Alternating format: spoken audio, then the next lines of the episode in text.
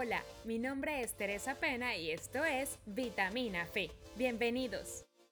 Nuestra vitamina es un complemento semanal para alimentar tu fe de una manera fresca y fácil de digerir. El poder de tus palabras. Es necesario que seamos conscientes de la manera en que hablamos en nuestro día a día.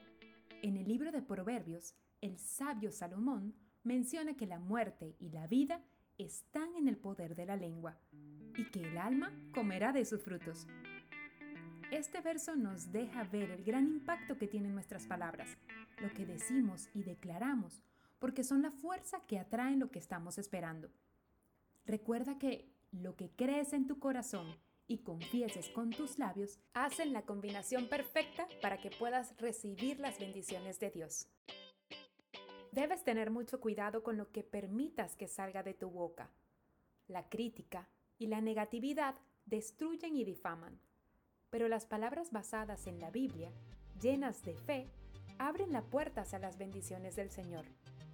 Con tus palabras puedes destruir, como también puedes sanar, alentar y construir. Comienza desde hoy a sustituir esas palabras negativas por palabras de fe. Proclama las promesas de Dios, confiésalas y apropiate de ellas. Que tu lenguaje sea de reino. Todo lo puedo en Cristo. Todo me ayuda para bien. Soy más que vencedor. Saber hablar definitivamente es un arte. No se trata de cuántas palabras bonitas digamos, sino de aprender a hablar las palabras correctas y saberlas expresar.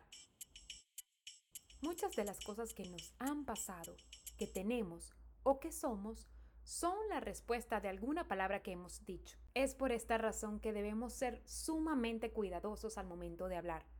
Quizás al principio nos resulte un tanto fastidioso, pero con la práctica se volverá un hábito nuevo en nuestras vidas. Ten en cuenta, podemos lograr tantas cosas y evitar otras tan solo aprendiendo a hablar. Así que cambiemos nuestra manera de hablar y por consecuencia cambiará nuestra manera de vivir.